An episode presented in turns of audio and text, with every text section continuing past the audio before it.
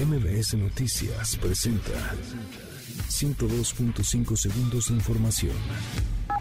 Coronavirus. La Ciudad de México alcanzó el mínimo histórico en puntaje del semáforo epidemiológico. Se mantiene la evolución positiva de la pandemia, por lo que permanecerá por cuarta semana consecutiva en color verde. Del miércoles 10 al sábado 13 de noviembre continuará en la Ciudad de México la vacunación anti-COVID para rezagados de primeras y segundas dosis, así como para menores de 12 y 17 años con comorbilidades. México. El director general del IMSS, Zoe Robledo, reconoció que aún prevalecen intermitencias y demoras en la entrega de medicamentos a las unidades del instituto y negó que exista un desabasto generalizado.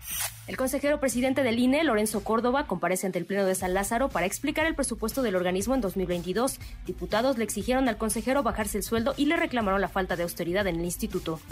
Justicia. Libran orden de aprehensión contra Carlos Treviño. El exdirector de Pemex no se presentó a la audiencia en la que se le imputarían los delitos de operaciones con recursos de procedencia ilícita y asociación delictuosa. Economía y finanzas. La celebración del Día de Muertos dejó un saldo positivo en las ventas de los comercios en pequeño de más de 50%. Hoteles y moteles reportaron un incremento al pasar del 20 al 40% en ocupación. Ciudad de México. Un cortocircuito fue la causa del incendio que se registró este jueves en el mercado de Sonora, informó la jefa de gobierno Claudia Sheinbaum. El gobierno de la Ciudad de México busca que el programa Bienestar para Niñas y Niños, Mi Beca, para empezar, quede establecido como ley para que no desaparezca.